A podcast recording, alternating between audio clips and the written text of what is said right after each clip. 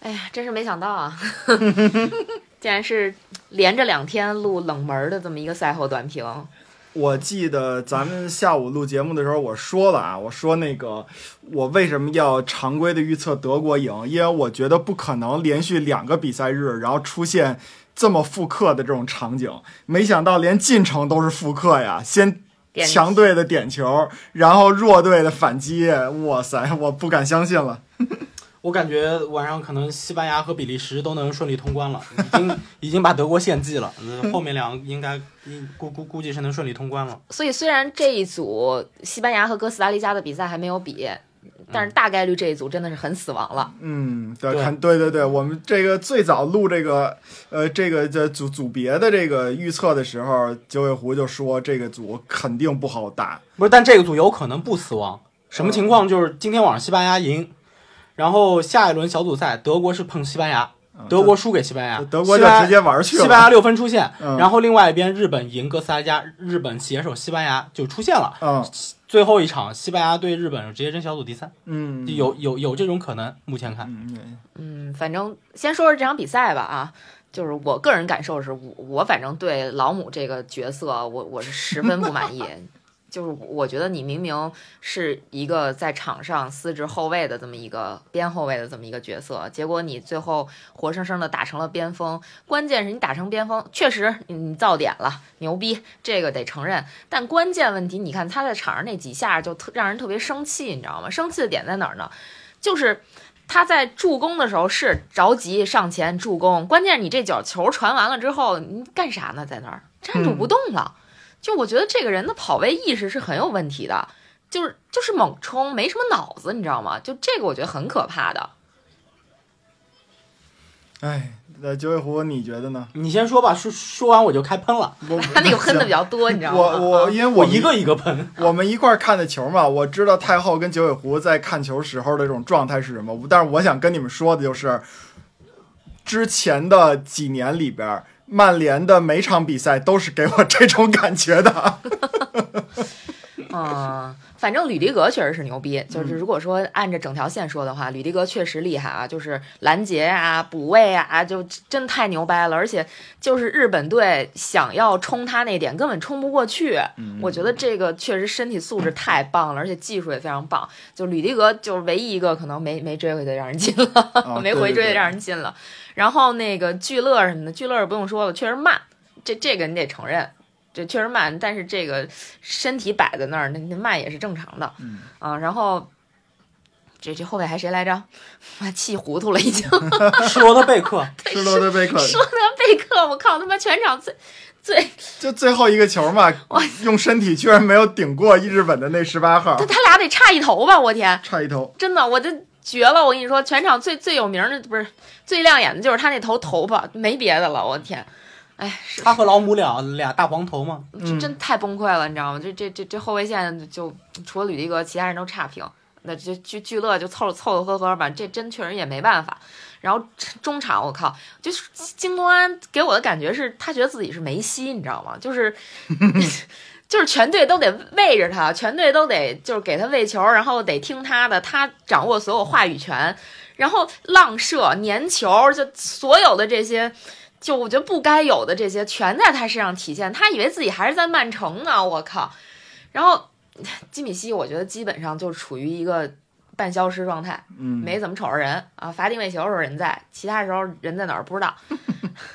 然后穆勒，我的天呐，穆勒都撤回到后场当当防守球员了，我 这么大岁数也挺不容易的。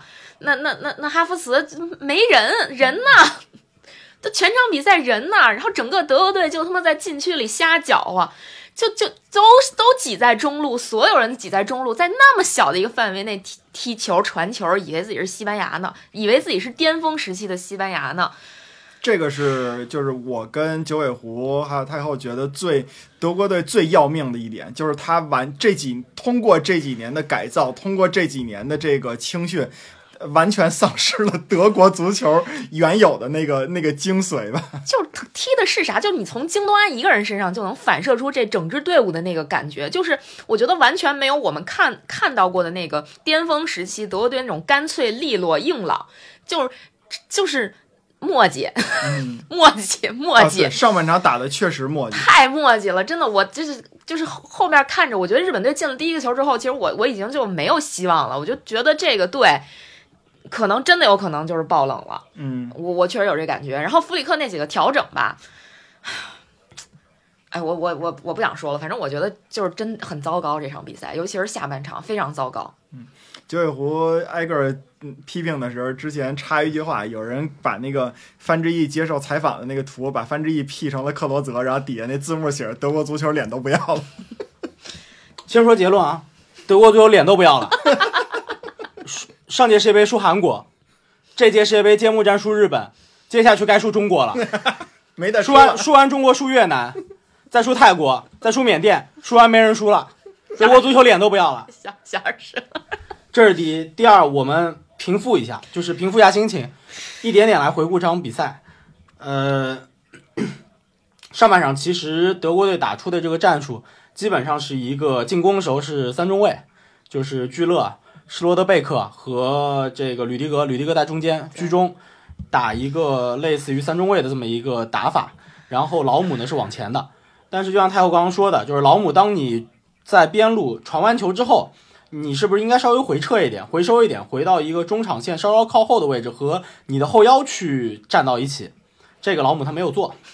第二个，我们看德国队上半场的这个这个踢法，呃，几个特点：第一，下底传中少；第二，远射多。为什么会远射多？其实德国队战术比较简单，在上半场基本上我还是以拉边路之后，在禁区前沿斜四十五度，以低传的方式传到传到中间来，通过基米希或者金多安去给穆勒这个位置去喂球，穆勒再去给前面或者再往边上分，这样子来打一个来回，最后形成射门，大多数时候其实是在禁区弧顶那个位置。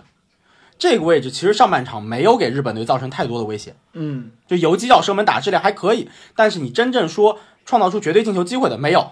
好，说到点球，老姆造点球，金端进点球。从范特西游戏来说，好，两个人都上分了。我不知道老姆上没上分啊，就是那个世界杯范特西这游戏，英超范特西的话他是上分的。但是你要看到老姆造点球是怎么回事儿，是这个球传进来以后，老姆那个停球没停好。嗯，你们别觉得球卸到脚下就把球停好了，不是，他卸到脚下之后，他调整了两个步点，他调整完两个步点，发现这球出不去了，他才转身，转身这个球的问题在日本队门将，不在老姆这球踢得好，嗯，对，所以所以老姆其实上半场打的是不好的，包括金端就很粘球，很黏糊在中场，然后上半然后下半场曾经有过一次机会。金端自己打门打立柱那一下，大家去看他右边路是有人的，为什么不分？为什么不分？为什么不分？你不能等到日本队一比一，气势已经起来了，你才想到上费尔克鲁格。这个时候日本队可以接受平局，德国队不能，日本队可以收回去偷你反击了。你没有机会再去下底传中了。骂差不多了哈，还弗里克下课，日尼玛退钱。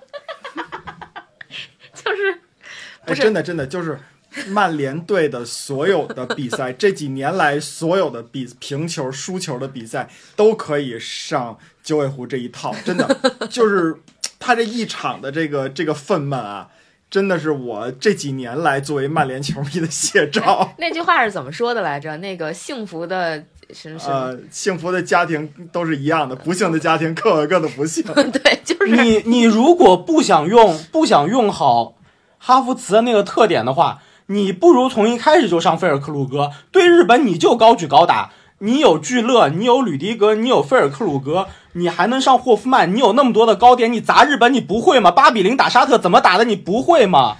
但是确实我我也很疑惑啊，就是理论上来讲，你打日本队这种平均身高不咋地的球队，你不高举高打，你跟人家玩地面，就是你是有多自信？我就是对自己的技术是不是有哎，点过分油腻了？我我弟弟，我弟弟看球，他那个比赛结束以后跟我发了一条微信啊，他也有点情绪，他说的是德国这场比赛该输，德国踢的太娘炮了。我觉得跟就跟太后这个观点差不多。就是我我没太明白他的套路，而且我觉得弗里克调整调整的太晚了。对，就是太晚了。他很被动的在调整。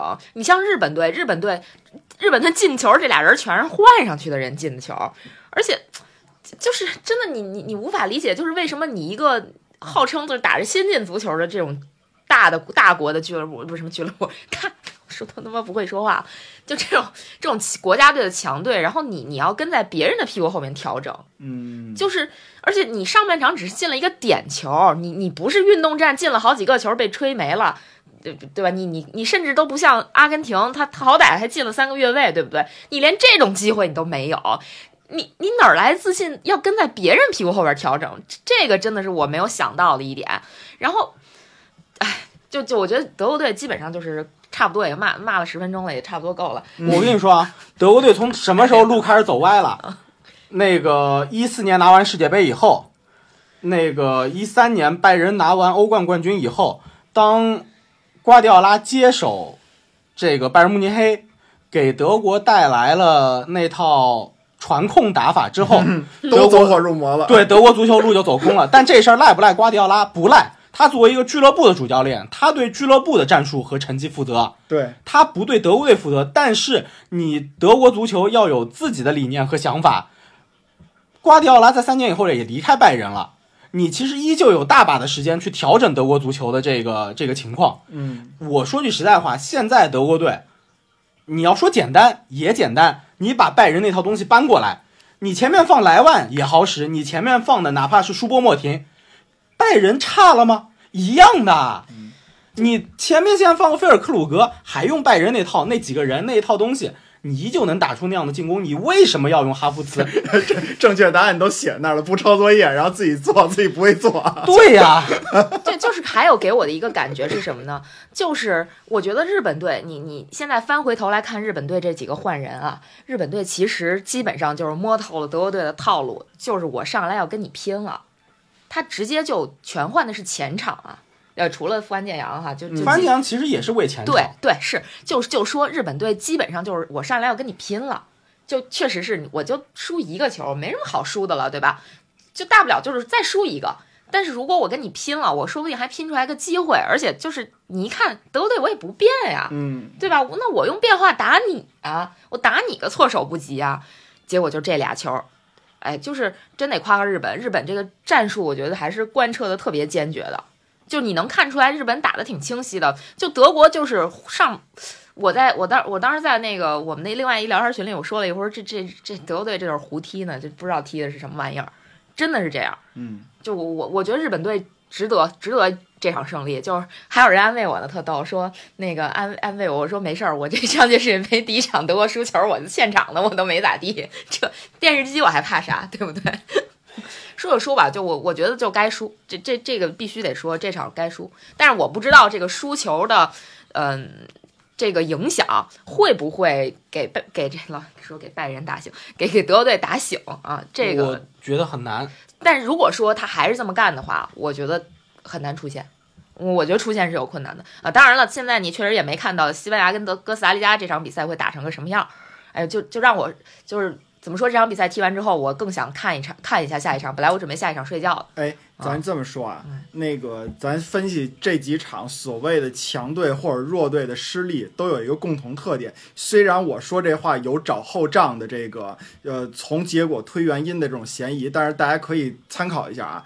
卡塔尔输的这么惨，为什么？他自己身上背了太重的这种东道主的包袱，然后什么展现，呃向世界展现自己这个呃有能力承办世界杯，也有能力去踢世界杯的这么一个思想。伊朗为什么输那么惨？赛前国家的这些事儿让他自己闹心闹得乱七八糟。德国队为什么输球？呃，阿根廷队输球，这可能是就是技术层面更多一点啊。德国队输球有没有原因？你你你还是更享受你场外想干的那些事儿。戴队长袖标到底带什么色儿的？你拍照的时候到底捂不捂嘴？这个对你这个本身比赛的这个影影响，你你是不是都专注在比赛当中了？我觉得都得打个问号了。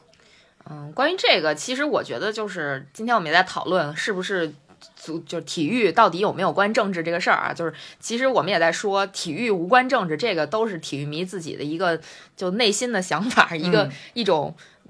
就是纯纯纯粹的心理安慰吧，自我安慰。但事实上，体育从来跟政治都是没有撇开关系的，对吧？从英超的那些这这他们这事儿，这个比什么什么什么那叫什么不不 Black Lives 呃，黑命贵那 Matters，个对对对，黑名贵这个这这这个，你说都过去多长时间了？就英超还现在还贵呢，对吧？嗯，你就根本就抛不开干系，所以就这个其实可以不做讨论。我觉得他愿意表达他的观点，表达他的观点，不让他带这个队长袖标就不让带了。而且赛前应该是助理有助理裁判还去检查了诺伊尔的袖标，看是不是彩虹旗，就类似这样，或者那 One Love 什么的那个。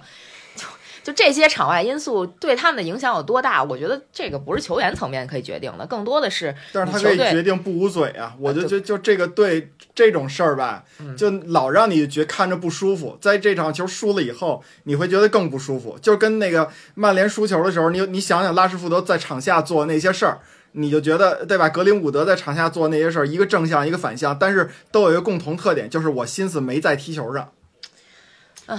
我现在对德国队前景很悲观。嗯我我也很悲观，说实话非我也很悲常悲观，因为其实德国队在世界杯前踢了一场热身赛，对阿曼的那场比赛，那场比赛也就换一比零是吧？一比零、嗯那场比赛，德国队的问题已经暴露的非常明显了，就是从防线到进攻的组织已经暴露非常明显了。四十六分钟就中场的时候换了一票人嘛，嗯就是等于把上下半场的阵容整体调了一下嘛。对然后其实当时已经把这个问题暴露比较明显了。那场比赛最后解决问题的是谁？菲尔克鲁格，是菲尔克鲁格。所以当时已经发现了这些东西，你为什么今天还是不用菲尔克鲁格？你为什么还要用哈弗茨去打一个类似于无锋的一个战术？所以我现在对于德国队很悲观，就是我不觉得这场输给日本能够把弗里克的这个想法给打回来。你打阿曼已经那样了，上半场已经踢成这样了，你非要等到日本进球了，一比一了，你没办法了，才想到去上费尔克鲁格。傲慢的德国人要为他自己所作所为付出代价。我希望他世界杯小组赛赶紧出局，弗里克下课就别干了。上届世界杯韩斯勒夫下课，这届世界杯弗里克要下课。哎，其实我我没有这么这么悲观，非得谁下课。但是我觉得，首先德国队没有吸取上上一场阿根廷的教训。那其实这给后面的队是提了个醒的，后面的强队提了个醒的，就是现在很多强队可能想着，就我实力就是使然，我就牛逼，我就厉害，靠着这个坐吃山空，其实这个套路是行不通的。我觉得这个是一个问题。就我本来以为就是阿根廷这场怎么着也给德国上了一课吧，对吧？因为同样是踢亚洲球队，呃，并并且就这么说吧，亚亚洲第老大伊朗，然后这个没踢过，但是沙特可是五五十名开外了已经。你那日本其实比沙特排名很高高很多啊，二十四名，二十四位的日本，那你更应该多点心眼，或者说你应该是非常非常重视这场比赛的。但是反正我觉得在场上我没有看到德国队对这场比赛足够的重视，真的就是太，你还得用那个词儿，真的确实是挺娘炮我。我还是觉得太后你乐观了，就是德国足球在最近八年时间里面路已经走歪掉了，就是他没有保持德国足球的这个传统，就是大中锋的这个传统，而且其实不只是阿根廷的问题，就是德国自己在上届世界杯遇到了什么问题，打无锋输成什么样子了，然后这届世界杯他依旧没有吸取这个教训。包括他的教训还不只是世界杯，他的教训还有欧洲杯，还有欧国联，他有哪个比赛踢好了？德国人有吸取教训吗？就是傲慢的德国人始终坚持他现在要走的那条那条路。如果他一直在这么走下去，德国足球没有未来，在未来的四到四到八年时间里面依旧没有未来。这是第一。第二就是我们现在看到，说到目前为止这届呃世界杯踢得比较好的两个球队，一个是法国，一个是英格兰。英格兰不说了，对吧？就英格兰，他确实对手伊朗可能有点问题。我们在前面节目里面说，英格兰还要再看一看。踢得最好的法国队，他的战术特点是很明确的，就我们下午那节目就说到了，就非常立体。嗯他们所有人又能扛扛那个，又能，就既能扛钢琴，又能弹钢琴。对对对，对他始终坚持还是我大吉鲁这个中锋要在那个支点要在那儿的。你德国队现在支点是谁啊？哈弗茨那小身板能当支点吗？其实我觉得还有一点，你你不觉得整场比赛你看起来，其实哈弗茨得到没队友的支持都很少。球进不去，就很明确，就球进不去。上半场我们就看出来，就我刚刚说的，就是他更多的射门机会出现在禁区弧顶的远射，你球进不去啊，你球根本就进不去啊。两两个有刚才看到的一个数据啊，非常好的反映出来了。九尾狐刚才说的，从一四年世界杯夺冠到一四呃一三年拜仁拿欧冠，然后开始学那个瓜迪奥拉的传控，对自己这个青训的这个这个自呃自信的这种感觉啊，就是。你学到了传控的皮毛，但是你没学到传控的精髓。这个数据是什么呢？是日本队这场比赛的控球率是百分之二十六点二，是世界杯统计控球率以来的比赛里边的第二低。记录记录是什么？是二零一八年韩国二比零赢德国队的那场比赛控球率的百分之二十六。也就是说，德国有两场去，就是世界杯历史上最高控球率的比赛，结果全输了。那你你你的控球你在控什么？我们也在我们也在说这个这个控球，这个怎么说？这个德国的这个控球是呃不是西班牙你的控球，包括巴萨你的控球，你的精髓不在于。纯控球不在于只有哈维、伊涅斯塔，你在于西班牙前面会有一个解决问题的比利亚，你在于这个呃巴塞罗那里边有有 MVP 组合啊。那插播一下，就是那个李指导可以来了啊，咱们等一下李指导啊，说什么好呢？你是你是唯一去了，你是唯一去了日本的，就我们仨都去了德国，你去了日本，来吧，我们已经喷了很多了。这个我我我我。我下日本不是为了，不是因为我预预测到了比赛的过程，我就是纯为了跟你们置气，这里头没有技术含量。太过诚实了，你知道，好不容易让你赢一回都赢麻了，你也你也不能那个稍微粉饰一下吗？啊不，必须说实话，不能往回找吧。我我我们已经喷了呃二十分钟喷德国了，你有啥要喷的吗？下面是你的表演。这个这个有。有什么有什么好喷的吗？德国队有什么问题吗？啊，不是说日本队有什么问题吗？没有，德国队有什么问题吗？全是。哎，我觉得啊，我我不知道，因为我我德甲联赛看的特别少。这个聚乐一直打右后卫的吗？不是，这个战术我们刚刚那个其实前面说了，就是德国队的这个打法，其实他因为今年德国队没有不像原来那样有拉姆。在，然后他有很强的这个左右边路，就是左右边路两个边后卫都比较平衡。今年没有，他很明显的一个缺憾是他没有很强的右后卫。在这个时候，他就只有一个办法，就是他其实在进攻的时候是打成了一个三中卫，就是老姆上去了到中场那个位置，对对对，然后后面是一个三中卫的一个体系。对，就是我发现聚乐的位置，聚乐不上去，聚乐虽然是右后卫，但是他不上去，对，他最最远跑到中线。对，然后老母那边一上，所有队形往左移，聚乐打到右中，就是右中卫的位置上。对他这个是最近比较流行的一个阵型，叫三四后卫，就是你排开场的时候是四后卫，但是只有一个插上的边路，然后这个边路插上去以后，整体的后卫往往另一边移，这样的话变成一个三中卫的这么一个体系。呃，其实最就是这个是为什么英格兰当时特别就是永远会带凯尔沃克，因为凯尔沃克他就是属于是典型的那个呃三中卫或者说这个三四后卫里边打一个边儿的边后腰，他有时候到边后腰的位置上，对对对，有时候到中卫。而且我那时候特奇怪，像我这就是僵化的思维，我认为哎，脆皮上了，怎么沃克还上啊？不介，脆皮是打的靠边前卫的位置上，他往上走。然后关键是沃克打了中卫以后还长球了。今天这聚乐这我不太明白，我一直觉得如果右后卫没人，你让基哥打呀。呃，如果让基哥打的话，这个后腰没人了。对，后腰组合是有问题的，就是格雷茨卡是一个防偏防守型的，他做不了那种中场的一个节拍器枢纽。这个对枢纽他做不了。京多安，京多安其实在曼城他不是枢纽的作用，京多安在曼城经常是冲到禁区内的。今天它其实是一样的一个逻辑，就是我为什么？其实我们当时德国开场前我们就在说，他不能上金多安，他要上格雷斯卡。德国这个中场是没有防守能力的，就是你上你上基米希和金多安这个组合是没有防守，中场没防守了。但是如果你把基米希撤掉也不行，等于中后场就不是就前场和后场之间的那个那个枢纽那个转换器就没了。我明白，我知道。我知道，但是他还有一个问题啊，我觉得上来以后有点隐忧。这当然比较粗暴，我觉得德国队没高度。对，就是没有啊。就是没有，就是对，就还是那观点，德国队最大的问题，其实这场比赛德国队最大的问题在于自己锋线的问题，就是自自己进攻的问题。他这个问题太大了，就是就这个事儿，就是拜仁已经告诉你德国这套班底怎么踢球了，他提供了就后卫，当然拜仁确实都没提供，但聚勒在拜仁踢过，对吧？那拜仁其实提供了中场和前场，除了中锋以外，所有的人给你。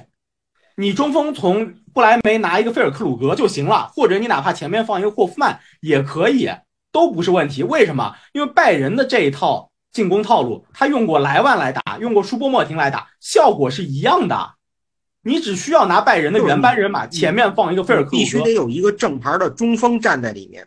对，就是菲尔克鲁格，你必须有个正牌中锋放在那，你不要放哈弗茨，你放菲尔克鲁格，效果是不会差，跟拜仁打出来是一样的。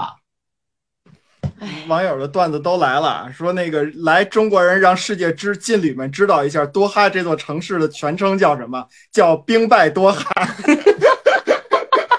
中国每次输卡塔尔都是兵败多哈。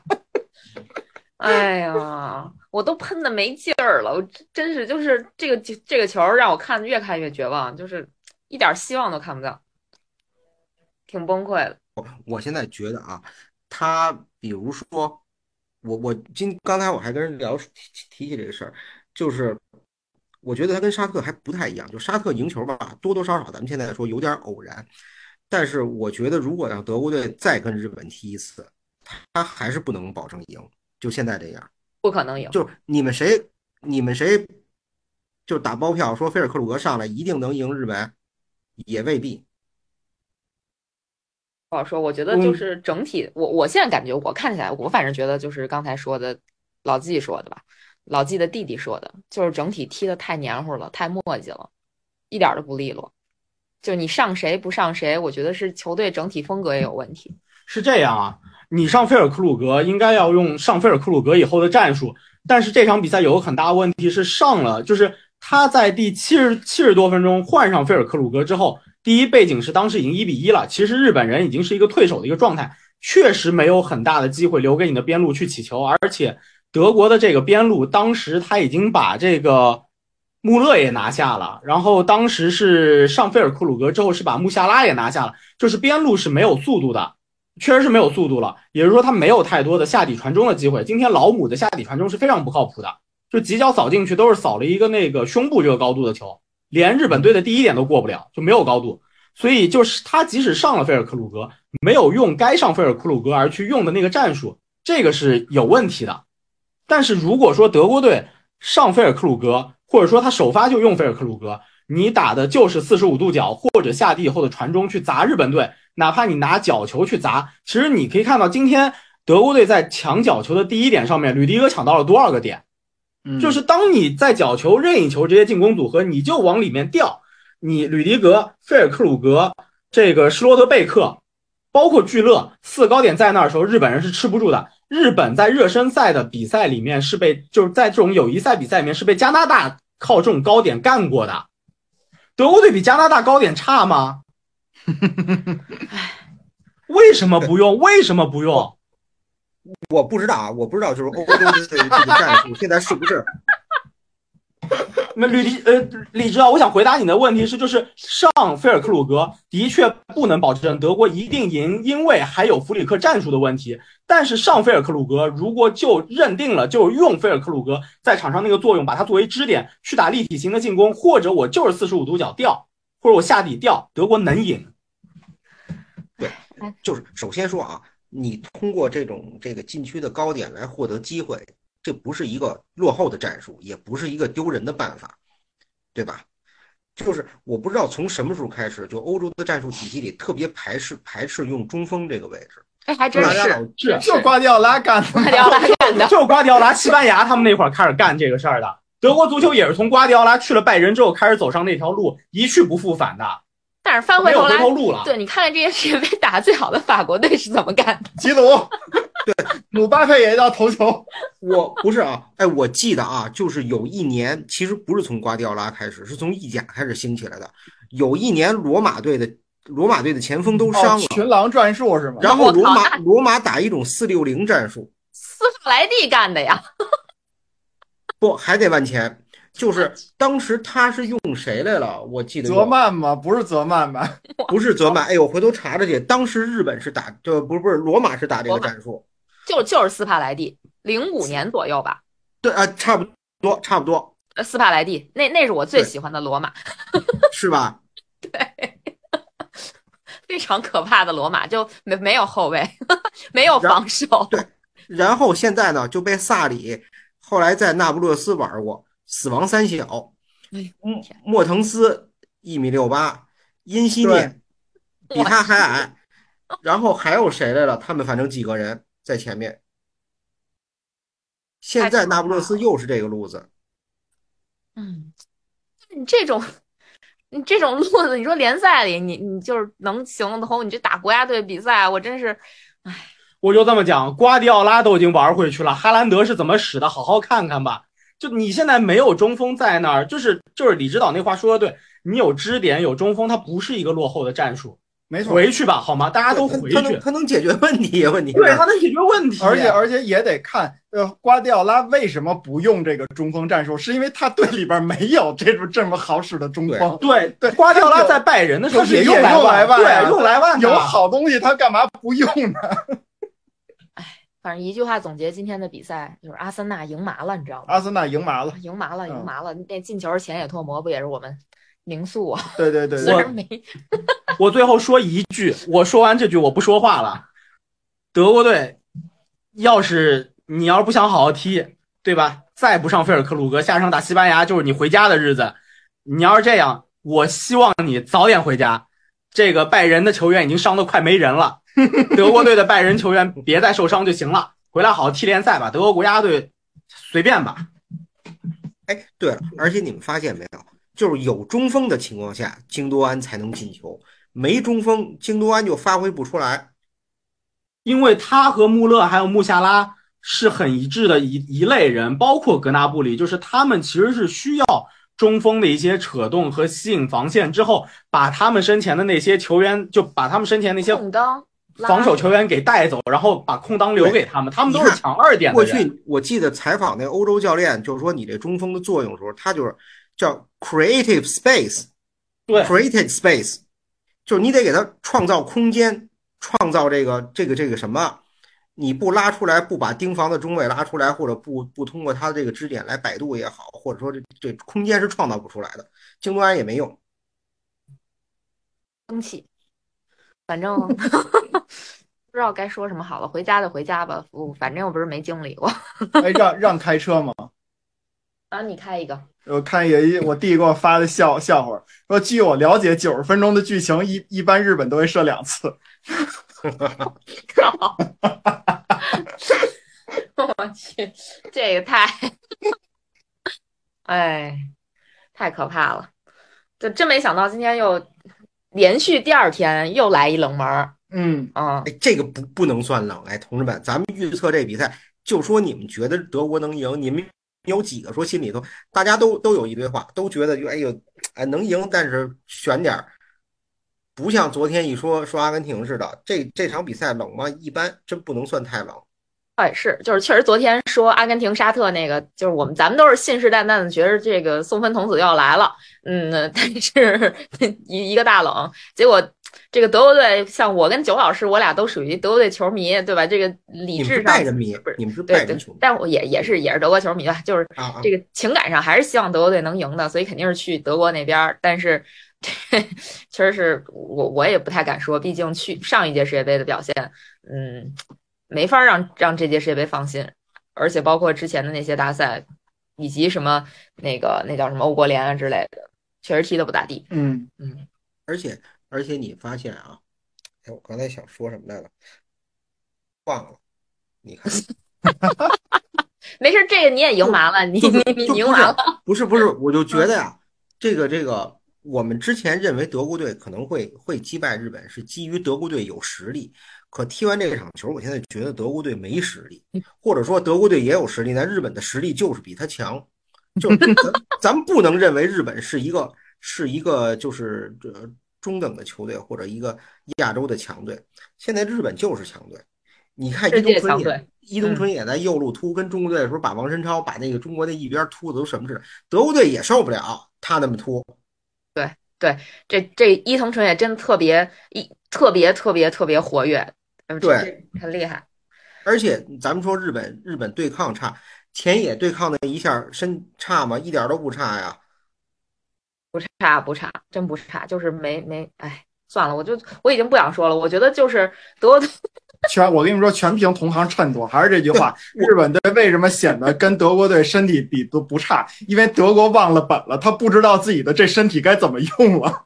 对，而且而且德只有国里迪格知道。对德国的战术，德国的球员在场上的应变能力，我其实一直就觉得一般。你们还记得有一次就是零五年德国队跟中国队比赛吗？哎呦，也好，你说好像又有点印象，但是又那就是朱广沪执教的中国国家队，其实是是零五年的一场比赛。那场比赛我在现场，在上海一比一，最后现场一比一是蒿俊闵进球，然后对当时德国队扳平是谁来了？蒿俊闵先进球进角，然后德国队扳平是施韦因施泰格还是谁？还是波多尔斯基？我忘了。我说的是另外一场，是一是二二零零五年中国队客场打德国的一场。哦，那那那哦那更早了，对，那场比赛里头，德国就是后来，呃，一比零胜的。但是上半场谢辉有一个单刀，就是郑智给谢辉创造一个单刀。然后那场比赛，孙继海在右路也这么突他们。那场比赛，德国队在上半场很被动，就是我觉得他们他们的战术应变能力啊，有点有点问题。哎，我没看清楚，就下半场，因为我给我女儿辅导作业，那个 前前野就挤半天挤不掉前野那个后卫是谁啊？那个是罗德贝克贝克，嗯，要不我就说嘛，就毫无作用的一个后卫，他比人高一头，然后然后愣没追过去。对对对对对，跟那个，因因为再往前是吕迪格追了他一次嘛，也是也是前野吧。对，然后那个那个你看吕迪吕迪哥的跑步姿势已经被人截成记过，都发的满处都是。那两下太牛掰了，就是就是我纯靠我身体就是牛逼，我就是硬顶你，你就是过不去我，你永远前面一人，硬太牛掰了。唉，但是关键只有一个吕迪格呀，唉，真是哭笑不得。要不他们这个老，我看有一个群啊，就说战术的一个群，就说中后卫这个位置上啊，能用黑的不用白的。有有道理，对，就他他白人这一下，这爆发力，包括也好，这转身这一下，包括这种这种这种持续的发力，他就是不如黑人。嗯，真的最后再喷一句，你带施罗德贝克这么一个人，你为什么不带胡梅尔斯？哎，如果这样的话，我也选胡梅尔斯。真的，弗里克下课，德国队赶紧回家，拜仁球员好好的，别受伤，好好踢联赛就完事儿了。不说话了，操！哎，就真的是这场比赛就绝望了，你知道吗？都不是说感觉是什么后边还有希望，我我现在确实挺绝望，但我是那种乐观的绝望，就是反正都见识过了，无所谓了，就这样。那怎么着？好，没事儿，你们俩喷完了吧？喷痛快了就行了。行，这就没事儿，我我也没什么可喷的了，我也差不多，嗯，因为前面十几分钟一直在喷，喷差不多了。九老师比较义愤填膺，那个从比赛呃后半场开始就一直在骂，从比赛开始二十分钟就开始说怎么不上菲尔克鲁格，一直骂到最后，上了还在骂。对，你看，其实双方禁区里的机会都来自于补射，包括这种第二二点，对，第二点，也就是说，正常的这种传导很难创造出空间来。日本后卫那篱笆扎的真好，不走神儿啊，就跟昨跟昨天澳大利亚那个那个那个对比特别鲜明。确实没看澳大利亚那场，没什么话语权，但是感觉日本队战术执行真好，真好，真好，真好。赛前还有朋友跟我说，说觉得那个森保一不行呢，完了，打预选赛的时候就说日本最该下课的是森保一，森保一，人森保一该出现也出现了，该连胜也连胜了，还是提前出现，然后到世界杯上还能赢球，你说你还能还能说人森保一什么？微博上也是一堆，就骂森保一这个那个的，你行你上啊！要我说，不是那个九老师已经准备干掉弗里克自己上了，还不要钱那种，管吃管住就行。我都没注意，三斋下半场还上了是吧？上了上了上了，三山勋上了，对。哎，上谁上谁怎么了？上谁德国也输了。对啊，嗯，阿森纳赢麻了，赢麻了。这场这场竟然是阿森纳跟热刺球迷的胜利。说富安健洋上场以后，日本可没丢球。还拖延了几秒钟时间呢，那在禁区里倒地，你看这个，你这已经有人心梗了。我跟你说，C 罗庆祝动 哎呀，真没想到啊！这这两天奉献两场精彩比赛，我想日日本这沙特刚成为亚洲之光，日本立马说我不干了，我才是不容易。我觉得这些世界杯啊还挺仁义的，就是你比如说有有有一场无聊的，肯定给你搭一场精彩的。对我们这得文武搭配嘛，文跟武个人都得有。对，有一场泥花的你不不能说你不能说哦，你看完克罗地亚那场摩洛摩洛哥这场零比零，等着吧，下一场给你换戏了，换一场再零比零，对吧？对四场零比零受不了。挺好已经有人提前退场了，对乔二已经提前退场了。这个 B 班就上到这样吧。关键你这还是加班儿。不行了，笑死了啊！啊，行了行吧，没关系那就这么着吧。还有收拾一下，20一会儿看西班牙的表演吧。对对对啊好，嘞，好嘞，好嘞。拜拜拜拜拜拜。